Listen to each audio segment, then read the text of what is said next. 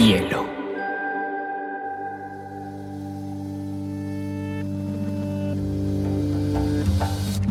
Coincide con la noción de estilo tal como se define.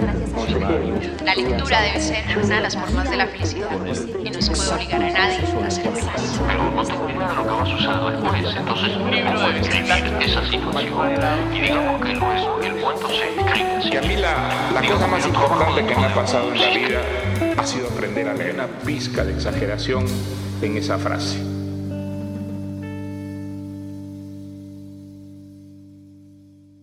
Hola a todos, hoy tengo un invitado recién llegado a Colombia, traído por Planeta a Colombia a varias presentaciones de su último libro, Nosotros, y es el poeta y escritor Manuel Vilas. Manuel, qué rico tenerte por acá. Hola, María José, un placer estar aquí contigo. Manuel, has escrito un montón de libros, ya tu obra cada vez va creciendo más, desde Ordenza, Alegría, Los Besos, entre toda tu obra poética, Nosotros. A mí me llama mucho la atención cómo tus libros, particularmente Ordenza y Alegría, son novelas con una construcción muy particular. Me pareces un narrador muy original, porque tienes como escenas, situaciones, personajes, pero todo está atravesado por la poesía. Está la línea transversal, como que se desarrolla una idea emocional y está bellísimamente siempre esa búsqueda de las definiciones, la búsqueda del amor, la búsqueda de la felicidad, la búsqueda de la soledad, la búsqueda de la tristeza, de la paternidad, de la vida. Obviamente eres poeta, pero me gustaría saber de dónde viene esa obsesión por estas descripciones y por esa búsqueda desde la palabra de ese entorno emocional. Tiene que ver con, con la vida, ¿no? Todo lo que hay en mis libros es eh, hijo de haber vivido, de la experiencia de la vida. Mm, es verdad que mis novelas eh, tienen todas un sentido poético, ¿no? Pero eh, yo creo que eso, las novelas que a mí más me han gustado, mm, tenían esa peculiaridad poética. Por ejemplo, estamos en Colombia. Eh, ¿Qué sería de Cien años de soledad sin ese misterio poético que envuelve la historia? ¿no? O otra novela que me parece esculpida, más que escrita, me parece esculpida, que es Pedro Páramo de Juan Rulfo. ¿no? De modo que yo creo que sí que hay una, tradición eh, narrativa en donde las novelas escuchan la voz de la poesía. ¿no? Lo hacen de una... Tampoco conviene porque puede, puede ser también un riesgo es decir, tampoco tiene que, en una novela la presencia de la poesía no puede ser aplastante, tiene que, ser, tiene que estar muy camuflada. ¿no? Pero en, mi búsqueda de la poesía en las novelas tiene que ver con, con la búsqueda de la belleza, con la búsqueda de la, de la plenitud de la vida, intentar robarle a la vida una frase que describa la vida. Qué belleza. En tus novelas, particularmente en Ordenza, que hablas mucho de tus padres o la muerte de tus padres, insistes en el Fiat 600, que para la versión Mm. colombiana nosotros tenemos como el Renault 4, que fue como ese avance de la clase media en la familia, eh, que empezaba a crecer y a surgir. Y yo pienso en estas descripciones y, ¿sabes? Pienso mucho en el papá de Mafalda, ¿no? Sí. y me llama mucho la atención porque tú contabas que tu papá cuando tiene 12 años pues sale de la escuela, pero tu papá igual toda la vida como en esa España de los 60, 70 surgiendo y que si bien él no era un gran lector, te trajo a tu casa toda la obra completa de Kafka y que para ti ese fue como el surgir. Quería preguntarte cómo en ese contexto familiar es que empiezan a entrar los libros a tu vida. Es, es uno de los grandes misterios de mi vida. ¿Por qué mi padre se compró la obra completa de Frank Kafka? Además de Y Kafka. De, de- de- de Kafka, de Kafka, nada menos, ¿no? Eh, no, no pude preguntárselo. Esto es una de las grandes tragedias mm, de mi vida y de mucha gente que le ha pasado lo mismo. Yo cuando publiqué Ordesa me encontré con muchas personas que me decían lo mismo, ¿no? muchos lectores que decían, ya no podré preguntarle a mi padre o a mi madre cosas importantes de nuestra vida juntos porque daba por supuesto que siempre se lo podría preguntar y nunca lo hacía, hasta que de repente viene la muerte y ya no puedes preguntar. Entonces yo no sé cómo demonios acabaron en, en mi casa de la, infancia eh, las obras completas de Frank Kafka, pero estaba también La Divina Comedia, estaba Dostoyevsky, estaba Hemingway, una colección de unos 20 volúmenes, ¿no? Eh, que luego nos repartimos a la muerte de, mi madre entre mi hermano y yo. ¿no? Yo me quedé, me quedé a Kafka porque yo descubrí a Kafka en, en estos libros que cuando yo abrí los libros de mi padre, de Frank Kafka, tenían todavía el celofán. Tuve que rasgar el celofán que había estado 25 años ahí esperando que... Porque mi padre, mi padre era un hombre que a los 12 años salió de la escuela, era lector de periódicos, le gustaba mucho leer periódicos, pero no era no tenía la preparación cultural que se necesita para enfrentarse, pues, no sé, a una novela como El Castillo o La Metamorfosis de Kafka. ¿no? yo siempre he querido ver allí como una especie de, em, de comunicación a través del tiempo. Es decir, mi padre, eh, esto es un poco de pensamiento mágico, mi padre pensó que yo algún día sería el lector de esos libros y los compró pensando en eso. ¿no? He hecho toda una especie de, de interpretación eh, eh, estética y moral de ese hecho tan, tan raro de, que mi padre, pues un señor de su generación, eh, un señor pues, que había vivido la guerra civil española, la posguerra, pues pudiera en un momento determinado pensar que su hijo iba a ser lector nada menos que de Frank Kafka, y no solo lector de Frank Kafka, sino luego además escritor de libros. Esto es una cosa, esto es uno de los temas más misteriosos de mi vida.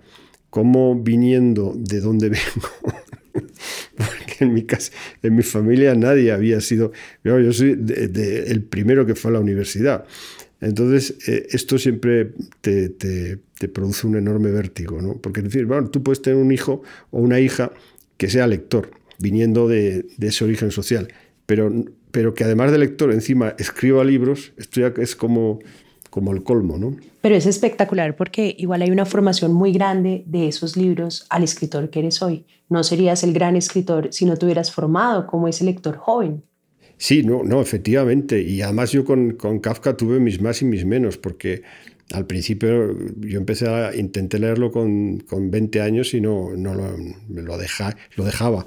Eh, luego leí mucha literatura española, y yo a Kafka lo descubrí ya, eh, esto tiene que ver un poco con la idea que te decía antes del, lento aprendizaje de la literatura, con 27 o 28 años fue cuando yo me leí a Kafka completo y cuando me acabé de leer toda la obra de Kafka, dije, anda, yo puedo ser escritor, porque el abismo eh, al que te conduce la, literatura de Kafka era un abismo que yo, en donde yo estaba bien eh, era una forma de ver el mundo, la que hay en las novelas de Kafka, que a mí me parecía justamente una forma alegre de ver el mundo, contrario a lo que, a lo que la gente cree.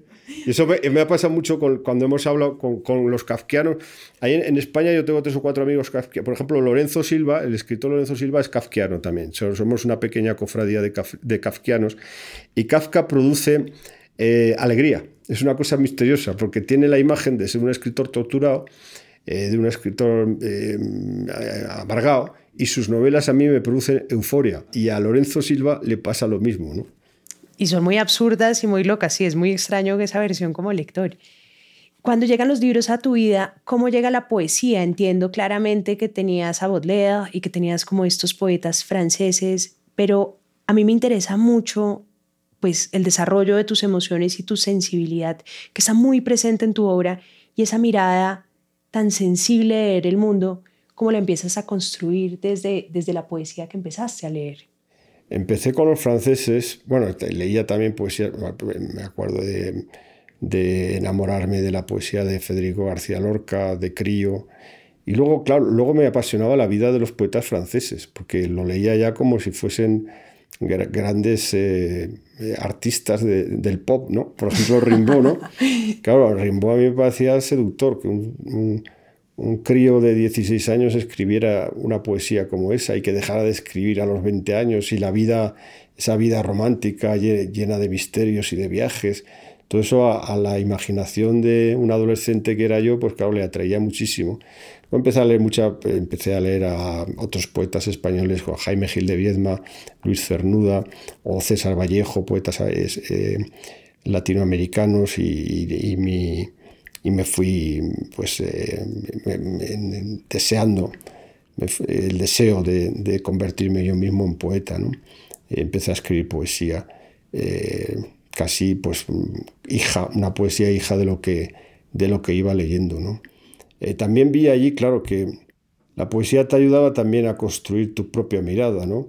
Eh, aunque no, y esto puede servirle a mucha gente, no hace falta eh, publicar lo que escribas, ¿no? Si te construye a ti mismo y te ayuda a, ver las cosas en mayor profundidad, ya lo escrito tiene sentido. Mm, luego publicarlo o no publicarlo, pues ya puede ser eh, más azaroso. Tus dos libros hacen referencia a la paternidad. El primero, Ordenza, está más enfocado en la muerte de tus padres mm. y Alegría está más enfocado en ti como padre.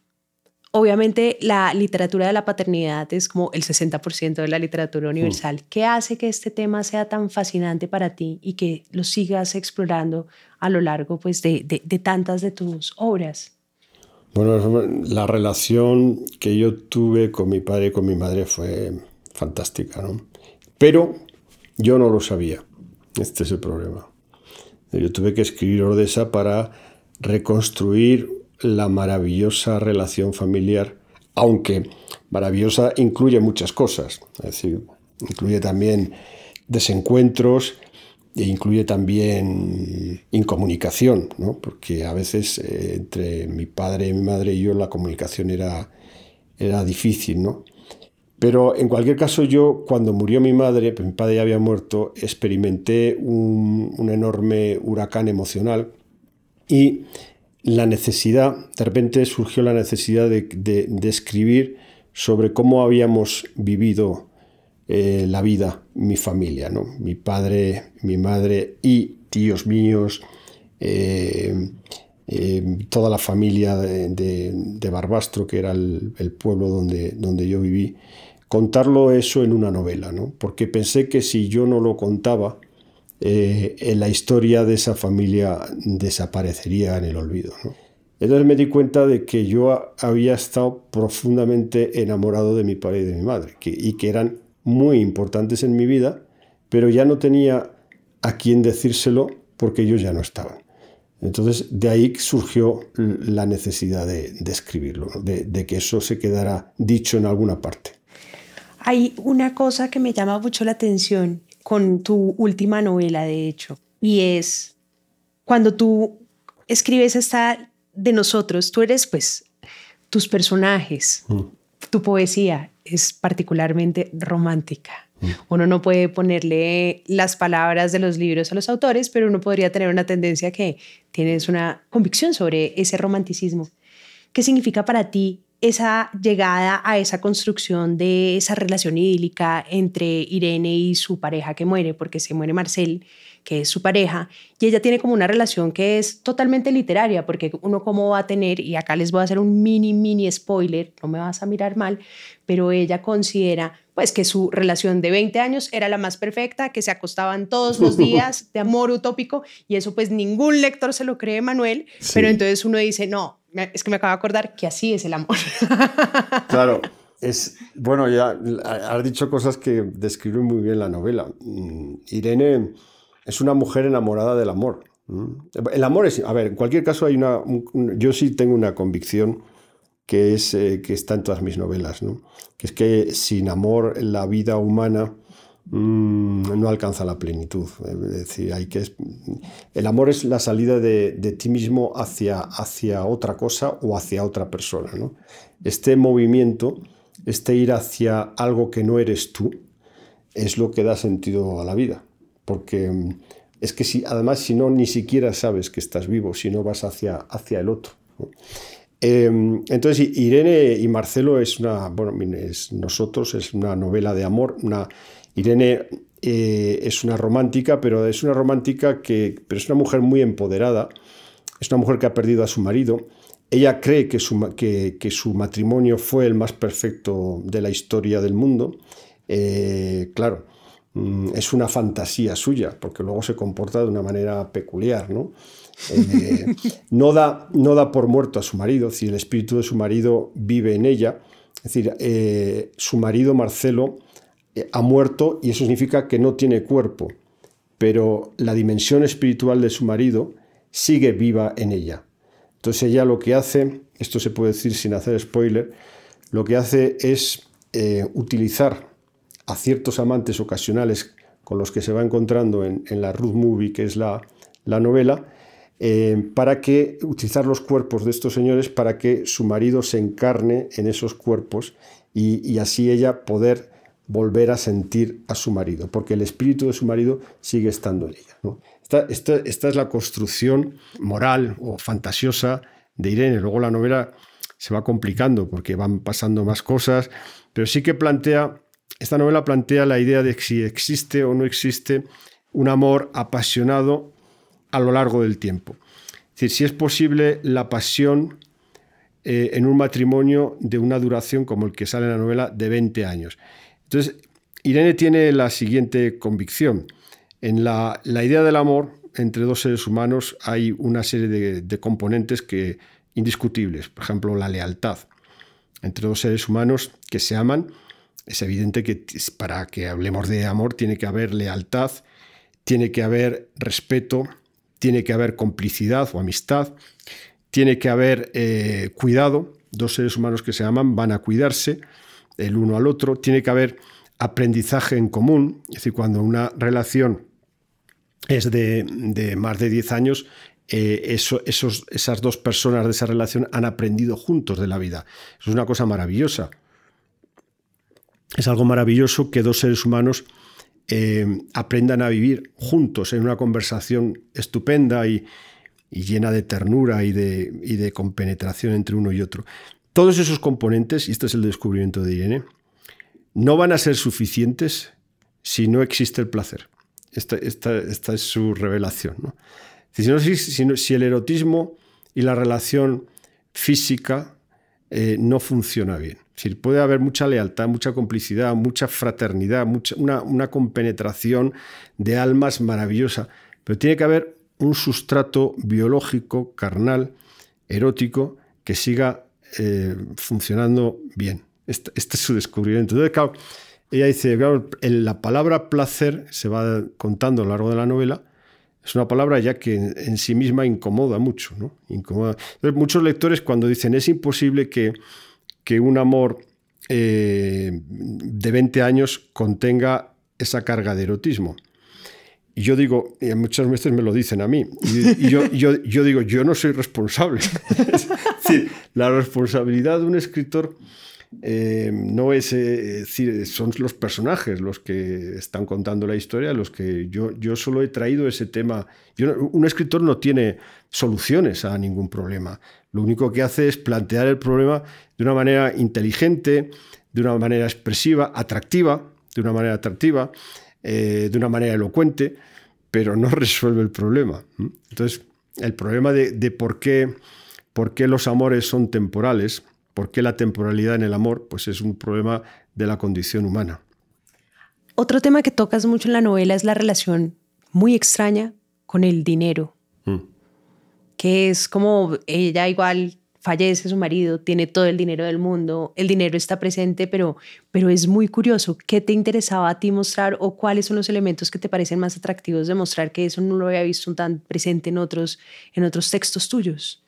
Eh, al querer escribir una historia de amor en el año 2022, que es cuando la escribí, o este 2023 da igual, eh, cualquier historia de amor va a ocurrir bajo el capitalismo, eh, bajo una sociedad determinada. yo como escritor soy alguien eh, curioso y atento, o sea, lo, que tiene un escritor es una enorme capacidad de atención. yo lo que veo es que el dinero domina las vidas de los seres humanos. Eh, que, esa, que esa obsesión de las sociedades humanas, que esa obsesión pase a la novela me parece natural porque esa obsesión está en la vida y una novela, al menos una de las mías, la aspiración que tiene es a reflejar la vida. Eh, la mejor descripción que puedes hacer en el capitalismo, la mejor descripción literaria de cualquier cosa, incluso de las personas. Es decir, ¿Cuánto vale este, estos zapatos que te has comprado? ¿Cuánto vale esta casa que te has comprado? Eso, y tú dices el precio y todo el mundo entiende los zapatos que te has comprado, la casa que te has comprado. O, por ejemplo, entre personas eh, eh, yo soy abogado o yo soy lo que sea, es decir, ¿cuánto ganas en tu trabajo? Y esa cantidad describe perfectamente a la persona. Entonces, esto yo no lo, yo no soy responsable de esto como escritor. Si los escritores no tenemos la responsabilidad de cómo es el mundo. La responsabilidad que tenemos es la de contarlo. Quería también preguntarte por otra de tus novelas románticas, Los besos, que sacaste además en pandemia y es preciosa porque además sucede en pandemia, que es la relación entre Salvador, un hombre pues que se va a la montaña y solo se lleva dos libros, El Quijote y la Biblia, y conoce a una mujer de edad media, 45, 46, ya no recuerdo exactamente la edad, que es Montserrat. Y él pues cae perdidamente enamorado, o sea, esos enamoramientos a primera vista que no puede y es toda la diatriba sobre el amor, pero lo que más me parece interesante o lo que más me gustó, además de que se haya llevado al Quijote, es que él, Salvador, decide cambiarle el nombre a Montserrat y le pone Altisidora, que es la doncella de Quijote.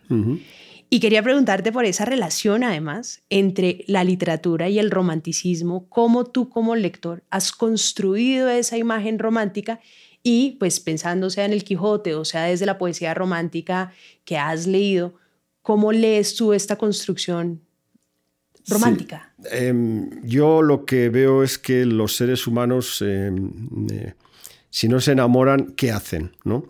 Es decir, eh, el romanticismo eh, se ha oxidado, está envejecido, socialmente, incluso o sociopolíticamente incluso está, ya incomoda, ¿no? Porque, porque se le ve fruto de otra época y además eh, ha dado mucho dolor también, estas actitudes de enamoramientos y de... Pero lo que yo no veo es que haya habido otro sentimiento de tal calibre como este y que sea capaz de ilusionar a los seres humanos, ¿no? Entonces yo creo que no se puede experimentar una droga natural más grande en este mundo que la de un hombre o una mujer enamorados. Eh, están, bueno, los neurólogos saben las creo que son seis em, oxitocina oxitocina dopamina no sé cuál esos son los, una droga peligrosísima sí, el enamoramiento es una droga entonces claro de ahí que hay adictos al enamoramiento porque son hormonas que segrega tu cerebro que absolutamente te producen una eh, euforia y una sensación de plenitud. Eh, pero, pero es tu, es tu, salen de tu, no has tomado nada, no te, has tomado nada. Es, es, algo, es un proceso natural de tu cuerpo, es una biología. Es tu biología la que, la que sale a aplaudir lo que te está pasando y, por tanto es algo primitivo que está en la especie, eh, es una verdad biológica. Entonces, si, si procede de tu organismo y si procede de la misma naturaleza, entiendo yo que no puede ser mala, porque e, eso eres tú. Entonces, ese, el enamoramiento, pues es evidentemente una de las experiencias más importantes que hay en la vida de la gente, ¿no? Eh, ahora, ¿cómo llevarlo? Ese ya es otro problema. Tú escoges, además, uno de mis poemas favoritos en este libro, Amor constante más allá de la muerte. Es un soneto maravilloso, eso es una cumbre de, de la expresión poética. ¿Quieres que lo lea ahora? Por favor. Si te animas, si quieres lo leo yo. No, léelo tú, léelo tú. Sí, sí. ¿Seguro? sí, sí, sí. Mejor yo creo que tengo la... Léelo tú porque... Que es además uno de los poemas más bellos. Un poema misterioso además, porque al final, que es lo que dice Irene del poema, al final hay un salto allí que no, que hay una especie de oscuridad en ese poema en donde cada lector lo puede interpretar como quiera. ¿no? Y así es en el amor. exactamente, igual que en el amor, el mismo misterio. Se llama Amor constante más allá de la muerte. Cerrar podrá mis ojos la postrera, sombra que me llevará el blanco día, y podrá desatar esta alma mía, ora a su afán ansioso lisonjera. Mas no de esotra parte en la ribera, dejará la memoria en donde ardía, Nadar sabe mi llama al agua fría y perder el respeto a ley severa. Alma quien todo un dios prisión ha sido, venas que humor a tanto fuego han dado, médulas que han gloriosamente ardido, su cuerpo dejará, no su cuidado, serán ceniza, mas tendrán sentido, polvo serán, más polvo enamorado. Claro, esto es belleza pura al servicio de, de una idea tan maravillosa como como un amor tan grande que vence a la muerte. Puede ser mentira, puede ser que el amor no venza la muerte, de acuerdo. Pero dejadnos creer en esta maravillosa fantasía. que no le una persona no le hace mal a nadie por creerse una utopía personal como esta. Las utopías personales, como la de tener fe en el amor, no le hacen mal a nadie. Las utopías políticas son las que hacen mal a la gente. Es así. La utopía que hay en Don Quijote de la Mancha solo le hace daño al pobre Don Quijote. Las utopías políticas que derivaron en totalitarismos en el siglo XX, esas utopías políticas, esas sí hicieron mal a mucha gente. Bienvenidos sean los utópicos personales, que solo se montan un tinglao en la cabeza y viven, acaban chiflados como Don Quijote, pero son chiflados absolutamente maravillosos y benévolos. ¿Cómo es el amor como musa de tu obra y de las obras literarias en general? El amor yo lo veo, lo veo, a ver, eh, hay otra cosa fundamental que para mí cada vez es más importante, que es la belleza. Y en la belleza veo amor también. No, yo no hablo, cuando hablo de belleza, yo no hablo de, que tenga que vivir uno en la capilla Sixtina de Roma, no hablo de las grandes construcciones artísticas de la belleza, sino de las humildes. Por ejemplo, esta tarde hay en Bogotá una luz maravillosa. Pues nada, salir a la calle y disfrutar de esa luz maravillosa. O ver un árbol y decir, oh, ¿esto, qué, es esto? ¿no? Volver a mirar con, ojo, con otros ojos las cosas, ¿no? mirar una nube, eh, tomar un café, charlar con un, con un, amigo de la vida, de lo que sea, ver una película. Eh, estas son formas de la belleza. Y a mí me parece, y, yo la llamo belleza humilde. Es una belleza que todo el mundo puede tener. Mirar las nubes lo puede hacer cualquiera. y asombrarse del milagro de estar vivo. Entonces, a veces la literatura puede tener esa función de recordarle a, los lectores que eh, la vida es maravillosa y es un milagro, que le ocurre a todo el que está vivo y que el hecho, solo el hecho de estar vivo es una victoria. Si tú estás vivo, no puedes hablar de fracaso. ¿eh? Un ser vivo no puede hablar de que he fracasado. Las construcciones sobre el fracaso son todas sociales, no son biológicas. Es decir, y esto, esto que estoy diciendo a mí me parece es revolucionario en sí mismo. Es el amor a la vida, que es lo más grande. y, muchas veces este amor a la vida, hay construcciones sociopolíticas que intentan combatirlo. Eh, y, a veces los trastornos, ahora estamos viviendo muchos trastornos psicológicos, ¿no? Los trastornos psicológicos nacen un poco de no saber Em, mm, fomentar y nutrir eh, el amor a la vida. Estás diciendo algo que me recordó mucho a un tuit maravilloso que escribiste en pandemia que se viralizó evidentemente por la carga simbólica mm. de lo que estás diciendo, que voy a aprovechar para leerlo. La vida es quedar a comer en una terraza con un amigo, perderte en una calle desconocida, tomar el sol, ir a librerías o coger un tren, y cuando la vida regrese le pediremos menos cosas nos vamos a dar cuenta de que la vida es ir a tiendas, meterte en un restaurante o ir a un cine o ir a un teatro o pasear o tomar un café. Esas cosas mínimas eran grandes cosas y la gente las va a descubrir. Vamos a encontrarnos con las poderosas fuerzas de la vida que estaban ahí todo el rato. Después de la pandemia, después de haber pasado todo este momento, ¿qué opinas como de esa idea tan esencial que tuviste en ese momento y que generó tanto eco? Pues yo soy un defensor de la vida en todas sus formas, ¿no?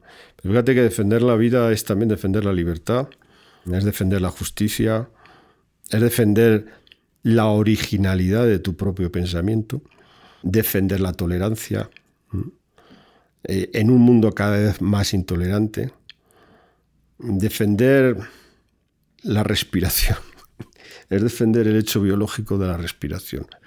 Hay muchas cosas que envilecen la vida la injusticia envilece la vida, la intolerancia que vuelve. La intolerancia ahora, bueno, hay, hay muchas obras literarias de hace 40 o 50 años que ahora no podrían escribirse. Eh, este mundo en el que vivimos, mm, no sé si la vida tiene muchos aliados.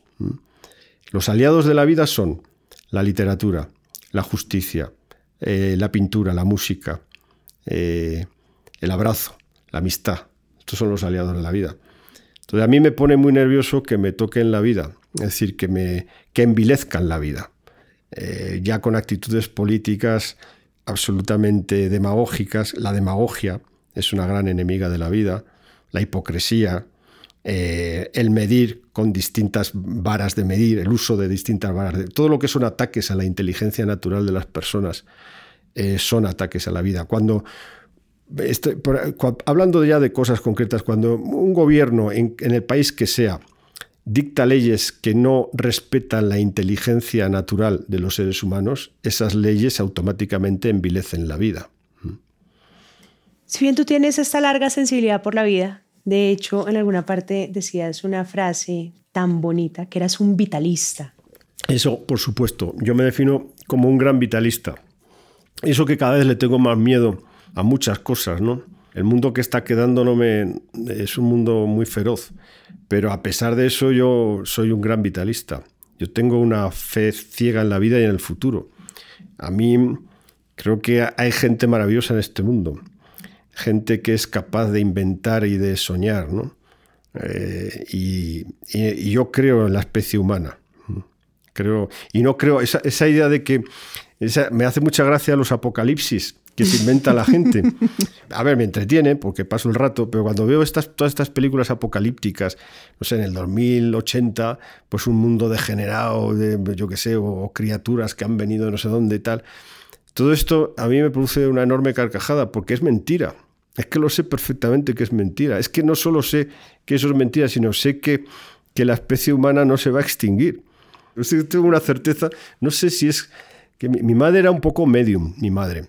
Y, a mí yo heredé, sí, yo heredé un poco una especie de certidumbres, de certezas, que no sé de dónde me vienen, porque a veces no son muy racionales, pero son certezas. Yo tengo la certeza de que la especie humana es inacabable. Evidentemente que vendrán desastres y tal, pero al final hay un filósofo que a mí me gusta mucho, que es Hegel, que es el que, el que hablaba de la historia como la fuerza de una flecha, por la cual esa flecha está abriendo constantemente el tiempo hacia adelante. Es estamos en el 2023, esta mañana lo estaba explicando también. Digo, si tú estás en el 2023, puedes pensar eh, en el 1983, es decir, justamente hace 40 años. 1983 era hace 40 años que el 2023.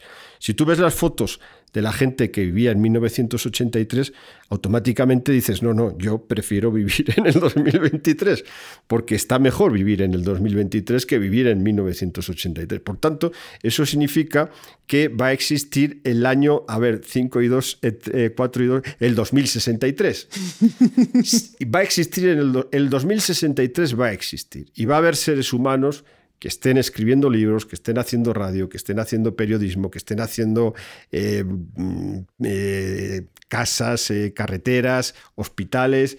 Y esa gente habrá construido un mundo imperfecto, pero mejor que este.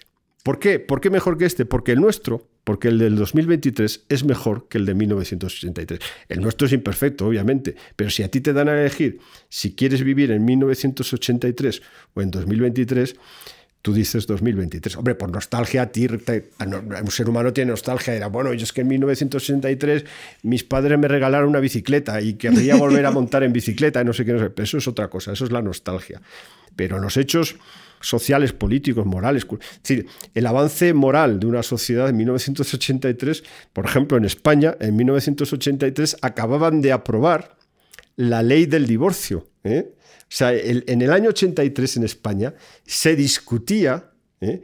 si era eh, legal o no legal divorciarse. Hoy, evidentemente, esto ya es, parece una, una cosa, pero había gente hace 40 años en mi país que estaban contra la ley del divorcio. Ahora próximamente va a ser ilegal casarse. Entonces, claro, Imagina, hacer los saltos convenientes y te plantas en el 2063 y es evidente que va a haber una progresión social, moral, tecnológica. Ahora, sobre todo, vivimos en el vértigo tecnológico, ¿no? Cuando utilizamos un smartphone, mucha gente no se acuerda de que, son, que llevan 10, 10 12 años entre, con nosotros. Antes existían los teléfonos móviles estos pequeñitos. Muchas veces cuando ves una película... Ayer estaba viendo una película del año 2004 y claro, veía los teléfonos móviles de esos señores. Era una película de, de, grandes empresarios americanos eh, usando unos, unos teléfonos móviles que eran ridículos decir, a, un espectador del 2023 ves los móviles, los, teléfonos, los, celulares que aparecen en una película del 2004 y te parecen ridículos. Algo tan. Cuando Napoleón invadía todos los países europeos, lo hacía a caballo. Cuando Napoleón se iba desde París a Roma para ver su gran imperio eh, europeo, iba a caballo. La historia es, uno de los grandes espectáculos, ¿no? Y va hacia adelante. Eh, y, cada vez está más acelerada, ¿no? Eh, y están viniendo novedades, sobre todo de, la ciencia, novedades espectaculares, ¿no? Eh, por tanto, yo, yo en ese sentido, y vuelvo al origen de tu pregunta, el vitalismo me viene de eso. Evidentemente que, va, que seguro que va a haber enfrentamientos terribles y va a haber injusticias en los próximos años, pero el, el balance final es el del progreso. Eres un gran optimista, Manuel, más que yo, eso me sorprende muchísimo. Si bien tú también tienes como esta gran sensibilidad hacia la vida, ¿no? esta contemplación a la belleza, a la alegría, a la vez en tu obra está presente como ese lado de evasión de la vida, ¿no? Entonces está presente el alcohol, los ansiolíticos, que todos los que somos ansiosos en esta vida, pues a veces necesitamos como calmar también ese otro lado sensible cuando se va al otro lado. Quería preguntarte por esa relación en tu obra como la escritura y la presencia pues que ha hecho parte de toda la literatura universal. Bueno, yo era un vitalista tan grande que en el año el, 9 de junio del 2014 me dije o te ahorras el vitalismo que procede del alcohol o te mueres. o sea que, mi, vitalismo en el año 2014 tocó, tocó techo. ¿no? Eh, yo dejé de beber hace ya nueve años eh, porque yo tenía un problema con el alcohol y bebía muchísimo. ¿no? Mm, el alcohol ha sido la gran droga de, la literatura y lo sigue siendo. Lo sigue, siendo. porque guarda una relación. Todos los grandes escritores del siglo XX, vamos, estaban siempre de copas. ¿eh? Literatura y copas podría ser el, título de este ensayo, ¿no? Eh, porque el, alcohol produce una exaltación en el cerebro, que es la misma que produce la, que, es la misma que el, escritor busca en la vida, ¿no? Eh, a través de sus novelas, ¿no? Eh, exaltar la vida. el escritor quiere exaltar la vida, defenderla y exaltarla. Y eso es lo que hace el alcohol cuando tú, cuando tú vives. Eh, hay, hay una, una, compenetración entre literatura y alcohol, de ahí que haya sido, digamos, la, la droga constante y la más importante que está vinculada a la, a los escritores, que todos eran desde, estaba pensando en Hemingway, James Joyce, Bukowski, eh, va hasta el siglo XIX, o los eh, fumadores de opio. Está, eh, ahora hay unas drogas del Estado, baratas y farmacéuticas, que son los ansiolíticos, que están, en realidad, o, los opiáceos o los, los, los analgésicos. Los analgésicos, analgésicos potentes que tienen opio, llevan componentes. Esto, evidentemente, son drogas populares. Tú vas al médico, le dices, mire, no, no me puedo mover porque tengo las cervicales, te, receta un opiáceo para las cervicales, pero automáticamente tomas el opiáceo, las cervicales ya pasan a un segundo plano porque tú estás volando de alegría. Entonces, a la semana siguiente. Entonces, esto. Había un intelectual español que murió hace poco, que se llama Antonio Escotado, que, que escribió una historia de las drogas en, cinco o seis volúmenes. Era un conocedor extraordinario de las drogas y él reivindicaba el uso, el uso lúdico de las drogas. Es decir, un uso em, con, la idea de, causar un bienestar en las personas, un, uso inteligente de las drogas, no un uso desquiciado y, destructivo. Y yo, yo, ese uso inteligente que, que pedía Escotado, yo creo que es factible. ¿no? Es decir, eh, eh, un ser humano se puede ayudar de, alguna, de algún tipo de... El café que nos tomamos también es una droga. Eh, si hasta el hecho de comer eh, todos los días tiene también algo de drogadicción. ¿no? Por supuesto. el problema es cuando las drogas se convierten en una cosa sórdida, prohibida por el Estado, que da origen a, lo que todos sabemos. Y, cuando se produce la destrucción del individuo por culpa de las adicciones. Pero las drogas en un uso sabio, en un uso con, un ánimo de, fortalecer tu inteligencia, con un ánimo de, conseguir que tu sensibilidad se amplíe, ampliar tu sensibilidad, un uso inteligente de las drogas, yo creo que es posible. Tú hablas que tu mamá era una narradora caótica, que ahí lo heredaste, pero que además eres un lector caótico y que por ende tu biblioteca es caótica. ¿Cómo, ¿Cómo, es la biblioteca de Manuel Vilas y cómo consume este poeta, escritor y lector caótico esa biblioteca? Mi biblioteca, eh, yo he vivido en tantos sitios que mi biblioteca eh, se ha perdido. Eh, mi biblioteca se ha perdido en los distintos naufragios de mi vida, ¿no? Eh, a, veces siento un... Esto sí que me produce una tristeza enorme porque yo, yo había construido una biblioteca que por razones de, mi, de mis, en fin, de mis eh, circunstancias personales y biográficas, pues ya no la tengo. Más o menos la reconstruyo mentalmente. Sé los libros que yo tenía y los libros que yo he leído, etcétera, etcétera. Ahora en Madrid tengo restos de, una de mi biblioteca, otras cosas que he ido comprando. Mm, y sí, me duele porque un, escritor es también una biblioteca andante. ¿eh? Y me gustaría tener... Pero también hay una superstición en eso. Lo importante tampoco, porque a veces hay una cosa vanidosa, de, sobre todo en el gremio de los escritores, que es exhibir grandes bibliotecas personales, ¿no? Tengo 20.000 volúmenes y tal. En cualquier caso, yo, mi biblioteca se, eh, caracteriza porque eh, yo sé dónde está el libro, pero solo solo sé yo dónde está. porque está escondido en un sitio, no sé qué. No sé, tengo una memoria visual de dónde está el libro, pero yo no, no he perdido el tiempo en, en, catalogar mis libros ni nada por el estilo. Yo tengo amigos que sí, que, que son unos bibliófilos empedernidos y entonces tienen bibliotecas eh, catalogadas con los libros colocados en un orden riguroso, etc. Yo soy incapaz de eso, yo soy incapaz de eso.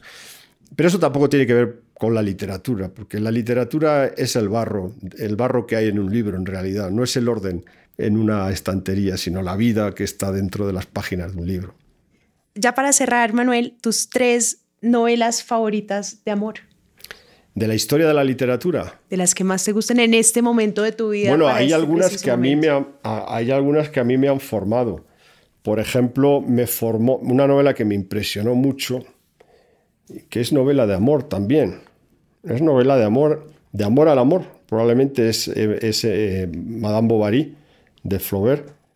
Eh, otra novela que me, que me impresionó mucho y también es una novela de amor es El Gran Gatsby de Scott Fitzgerald. Y la tercera novela de amor, ¿cuál podría ser la tercera? Me han venido estas dos a la cabeza. Pero quizá la tercera novela de amor sería Muerte en Venecia de, de Thomas Mann, porque es otra novela de amor imposible. Ya tenemos tres novelas de amor y las tres son buenas. Manuel, qué rico tenerte acá. Muchísimas gracias por tu tiempo y bueno, bienvenido a Colombia. Muchas gracias.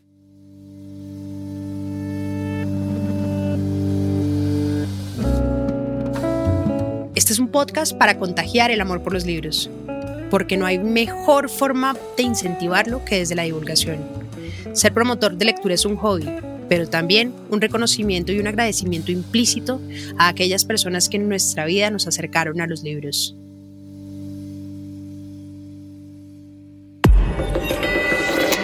Hielo.